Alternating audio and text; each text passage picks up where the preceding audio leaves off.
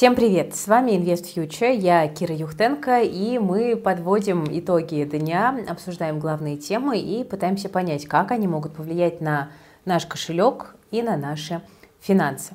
Смотрите до конца обязательно, потому что у нас впереди много интересного, ну и не забывайте ставить лайк под этим видео, если хотите поддержать нашу работу.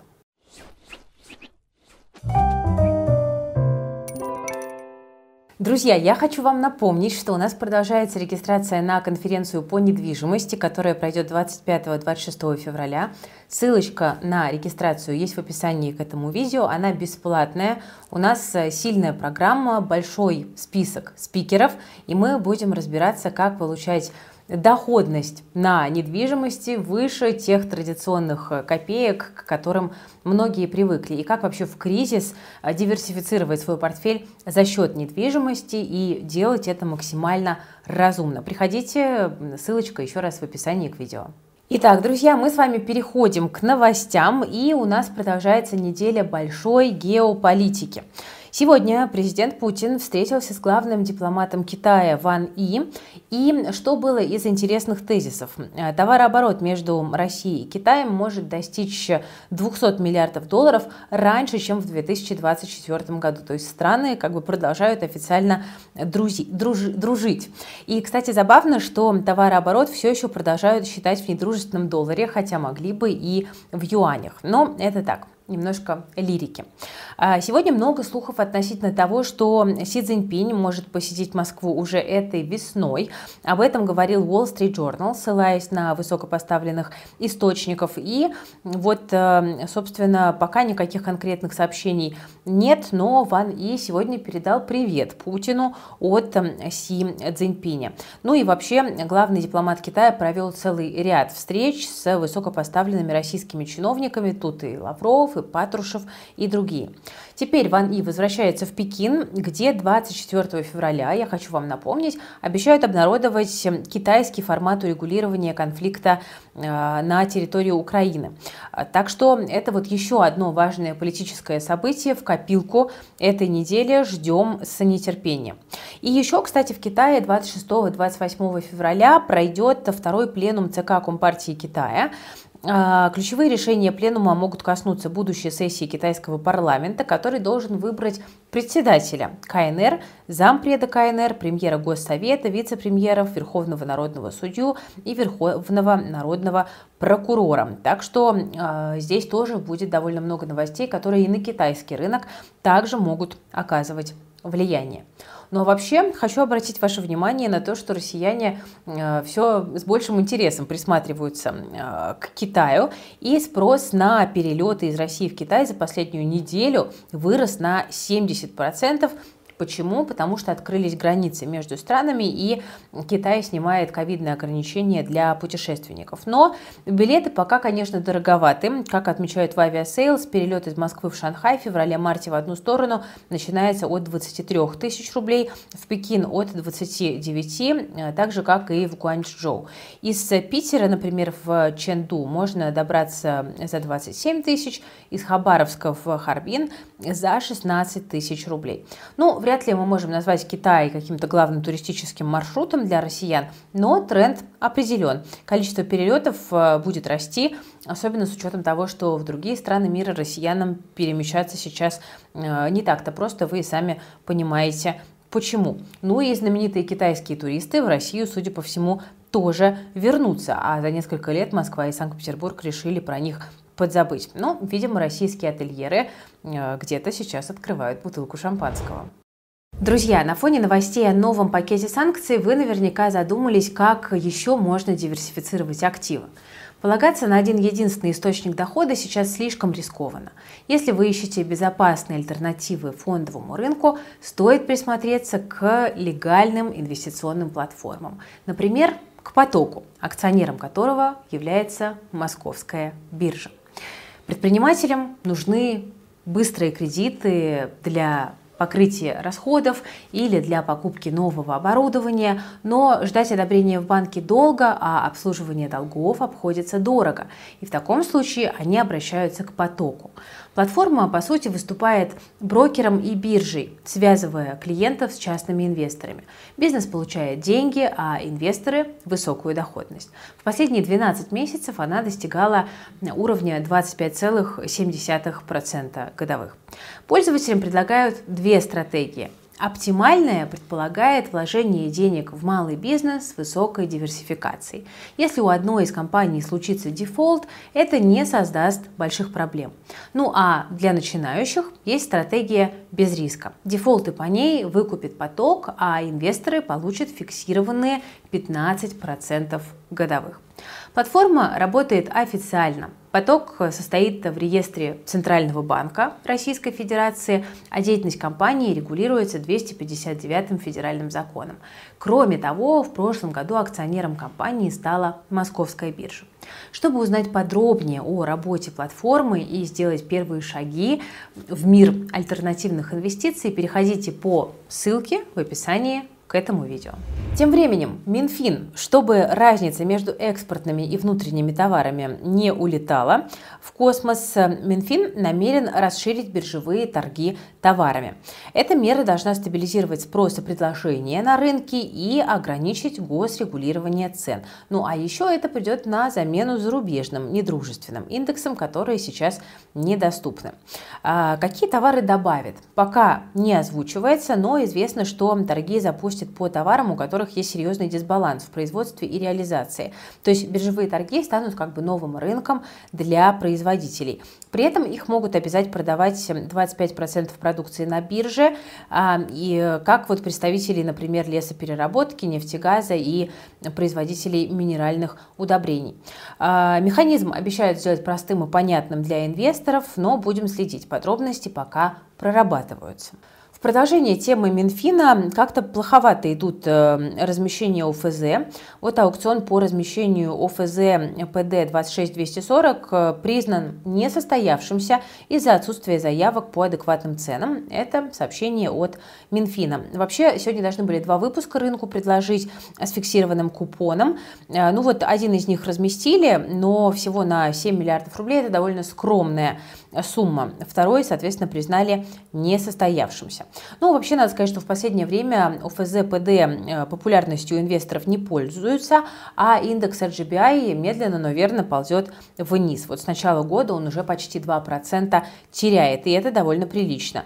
Э, какая причина? А причина в том, что Минфин хочет занимать довольно много, да, дефицит бюджета растет, Инфляция ускоряется, люди ждут повышения ключевой ставки и не спешат э, вкладываться в облигации сейчас. Ну, можем ли мы сказать, что все так плохо и драматично? На самом деле не очень. Мы видим, что вот в последние аукционы Минфин давал покупателям премии к ценам вторичного рынка, а сегодня просто решил, видимо, проявить некую жесткость и протестировать спрос, как-то пытается немножечко рынок дрессировать, э, ну и рынок э, пока еще упирается. Еще один фактор, который смелости Минфину придает, это история с добровольными взносами в бюджет от бизнеса чем больше крупный бизнес принесет в бюджет, тем меньше Минфину придется занимать на рынке долга. Видимо, так они и рассуждают. Вот сегодня глава РСПП Шохин заявил, что бизнес и власти договорились все-таки по поводу разового платежа в бюджет, но теперь он как бы уже не добровольный, а официально обязательный. И для рынка акций я хочу отметить, что это негатив, но вот для рынка облигаций в каком-то смысле позитив и возможность стабилизации доходностей. Еще из интересных новостей, тут в России скоро э, могут появиться иранские автомобили. Некоторые модели уже проходят сертификацию прямо сейчас, и еще в ноябре был подписан меморандум о поставках на 300 миллионов долларов. А кто и сколько поставит? Вот автопроизводитель Саипа поставит модели Шахин и Quick. Мне такие пока неизвестны, но, видимо, скоро узнаем. А недавно компания ориентировалась на более 20 тысяч автомобилей. А потом еще есть концерн Иран Хондро. 2000 седанов Тара обещают поставить, и причем поставлять из-за санкций машины могут через Беларусь. Саипа уже заключили там контракты на экспорт 45 тысяч автомобилей, которые могут пойти в Россию. Что по ценам? Это модели довольно недорогие, которые будут конкурировать с Ладой Веста, как говорят участники рынка. Ну вот на родине сейчас все эти модели стоят порядка 800 тысяч рублей в пересчете, ну поэтому в России они могут обходиться не сильно дороже миллиона, как отмечают в проекте «Автомобиль года в России». Но проблема в том, что российские автопроизводители могут быть немножко против такой конкуренции от недорогих автомобилей, а, тем более, что в топе продаж как раз АвтоВАЗ у нас с вами, это для него прямая конкуренция. В России в январе а, всего продали 32 с половиной тысячи машин, и, в общем-то, мы видим, что поставки из Ирана на таком фоне выглядят не такими уж и маленькими. Но ну, посмотрим, посмотрим, насколько новые производители российскому рынку понравятся и кого они сочтут э, более качественным – АвтоВАЗ или иранцев. Напишите в комментариях, что вы знаете про иранский автопром и хотели бы вы себе приобрести э, такой транспорт. Тем временем, немножечко про фондовый рынок давайте мы с вами тоже поговорим. А, тут а, аналитики говорят, что Сбер может заплатить 11 рублей дивидендов, ну а может и не заплатить. Это прогноз от аналитиков банка Синары. Они подсчитали, что чистая прибыль Сбера по МСФО за 2022 год составит 247 миллиардов рублей. И если всю эту прибыль они направят на выплату дивидендов, то получится как раз-таки вот те самые 11 рублей на одну акцию. По дивполитике банка на выплату дивидендов направляется не менее 50% от чистой прибыли по МСФО. И я напомню, что прибыль за 2021 год банк не распределял. И тоже напомню, да, кто пропустил вчерашние новости, глава Сбера Герман Греф заявил вчера, что компания может вернуться к выплате дивидендов по итогам 2022 года и отметил при этом, что э, нераспределенная прибыль 2021 года на дивиденды не пойдет. Ну и, конечно, если Сбер все-таки выплатит дивиденды и довольно щедрые, то это, конечно, позитив для всего российского рынка, потому что на нем появится ликвидность. А, также э, считается, что все-таки Сберу может не грозить windfall tax, по крайней мере, такие мнения по рынку а, сейчас э, ходят. Э, ну, вообще windfall tax э, дословно переводится как налог на удачу практически. Ну, а прибыль Сбера удачи все-таки не назовешь. Да? Он заработал не на росте цен ресурсов, а на там, своих каких-то оптимизированных бизнес-процессах и маркетинговых ходах. Поэтому все-таки очень вероятным кажется, что какие-то дивиденды мы от Сбера увидим, хотя бы небольшие. Ждем, это правда очень будет важным сообщением для российского рынка.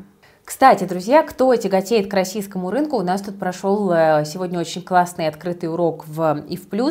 Ваня Шибанов, наш операционный директор, провел целое расследование и на примере одной компании-застройщика показал, как должен работать фундаментальный анализ. Очень крутой, глубокий и при этом живой эфир получился. Я вам очень рекомендую его посмотреть. Ссылочку я оставлю в описании к этому видео. Ну и заодно подписывайтесь на YouTube-канал ИВ+, где у нас теперь регулярно выходят полезные и интересные образовательные материалы. Очень рекомендую э, посмотреть, как раз вот сейчас будут праздники, и если вы будете думать, чем заняться, посмотрите, пожалуйста, эфир по фундаментальному анализу, он а, даст вам очень много пользы.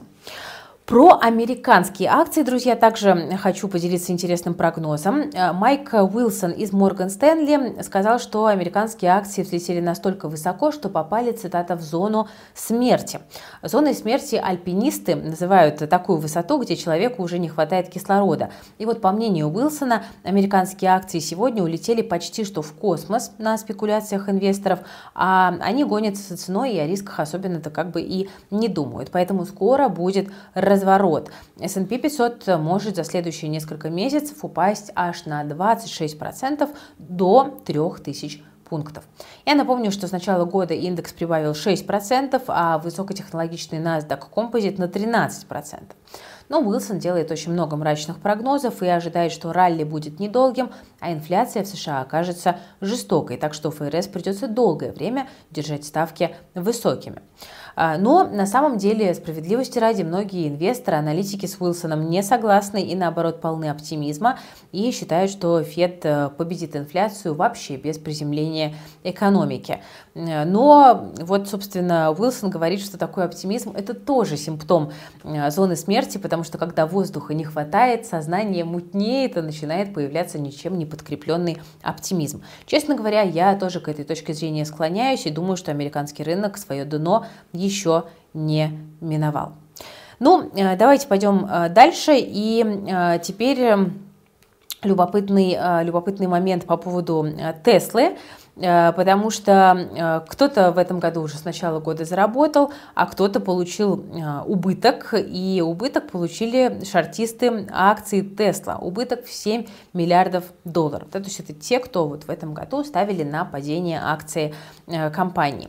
1 января акции Теслы, на минуточку, если вдруг вы пропустили, выросли более чем на 60%, и дело все в сильном отчете. Тесла показывает уверенные результаты и не менее уверенно смотрит в будущее. Ну а льготы от правительства США стимулируют рост и развитие компании. Интересно, что в среднем аналитики ожидают стоимость одной бумаги э, в размере 195 долларов. Это рыночная цена, но при этом рекомендуют покупать. Это такой вот некий консенсус консенсус. Ну и мы видим, что инвесторы пока тоже смотрят на бумагу довольно позитивно и продолжают акции приобретать. Смотри предыдущий пункт да, про мрачные прогнозы Морган Стэнли. Э, будьте, пожалуйста, осторожны и принимайте взвешенные решения сейчас. Конечно, инвесторов привлекают растущие акции на фоне общего безобразия, но э, помните, пожалуйста, что э, пока мы не можем говорить ни о каких устойчивых тенденциях. Что еще интересного? Сегодня, конечно, все обсуждают батл рэп от индусов. А, да, я не сошла с ума. Я напомню, что у нас была такая история в конце января, когда некая исследовательская компания Hindenburg Research накатала 400-страничный отчет с разоблачением финансовых махинаций индийского конгломерата Adani Group. Компанию обвинили в мошенничестве с отчетностью, в манипулировании рынком, и в итоге это обвалило не только акции этой компании, но и весь индийский. Ну и, собственно говоря, в сухом остатке, знаете, как Адани ответила на все э, обвинения? Она ответила песней, очень даже креативно, и сегодня весь финансовый мир над этим смеется и разбирает ее на мемы. Мы даже оставим ссылочку тоже на эту песню в описании к видео, чтобы вы посмотрели. Ну, а мы в нашем телеграм-канале Ивсток с ребятами решили покреативить и накидали идей, как бы российские компании могли тут э, потроллить немножечко друг друга. Тоже, в общем, можете тоже зайти в Ивстокс и предложить свои идеи в комментариях. Ну и напоследок, мы с вами сегодня начали с Китая и Китаем и закончим. А, вопрос риторический. Подобрел ли Китай к криптовалюте? В прошлую пятницу э, комиссия по ценным бумагам и фьючерсам Гонконга выпустила заявление о том, что в июне Гонконг официально сделает покупку, продажу и торговлю криптовалюты полностью законной для всех своих граждан. Но, правда, это разрешение позволяет предоставить доступ только аккредитованным профессиональным инвесторам, а розничные инвесторы исключены. Больше того, не каждый криптопроект сможет прийти и зарегистрироваться как поставщик услуг с криптой, потому что нужно будет соответствовать довольно строгим требованиям комиссии. Вообще разрешение на торговлю криптой в Гонконге предполагает, что в крипту польются деньги с материкового Китая, и эта новость э, была таким дополнительным позитивом, кроме запуска скрипта Ordinals на биткоине, о котором я несколько дней назад рассказывала, и это поддержало несколько крипторынок. Вообще интересно, что еще 20 февраля Bloomberg сообщил, что официальные лица из китайского правительства э, посещают криптотусовки в Гонконге, чтобы больше узнать об отрасли. А, ну и э, мы видим, что вот реакция Китая на идею регулирования крипты в Гонконге до сих пор была положительной мы не можем исключать, что Пекин таким образом готовит некий полигон для тестирования криптовалюты. И э, просто чтобы вы понимали контекст, в Гонконге действуют свои собственные законы, там управление, да, потому что Гонконг имеет статус особого административного района, и вот эта независимость и на сферу криптовалюты тоже э, простирается. Вот недавно биржа Hobby Global объявила, что планирует получить местную лицензию и открыть новую биржу только в Гонконге с упором на институционалов и э, богатых частных инвесторов. Но вот мы видим, что пока Гонконг не угрожает финансовой стабильности в Китае, официальные лица Пекина, похоже, не очень-то возражают против его планов стать криптохабом. А, вот, кстати, недавно создатель биржи Gemini говорил, что следующий взлет крипты начнется именно с Востока, так что наблюдаем за тенденциями там. Пока кажется, что вот э, если Китай заним, э, если США, простите, занимают максимально жесткую позицию по отношению к крипте и продолжают закручивать гайки, то Китай, наоборот, видит для себя в этом возможности для развития. Понаблюдаем, это может стать интересной тенденцией. Ну что, друзья, на этом сегодня у меня все. Спасибо за внимание. Если выпуск был полезен, ставьте лайк под видео, жмите на колокольчик, подписывайтесь на канал Invest Future, регистрируйтесь на бесплатную конференцию по недвижимости, которая пройдет уже в эти выходные. Мы с командой сейчас очень активно к ней готовимся. Ну и также смотрите открытый урок в IF+, который провела наша команда сегодня по фундаментальному анализу акций. Мы делаем для вас много пользы и стараемся радовать качественным контентом, который готовит наша команда. Спасибо за внимание. С вами была Кира Юхтенко и команда ИФ. Берегите себя, своих близких и свои деньги. Всем пока.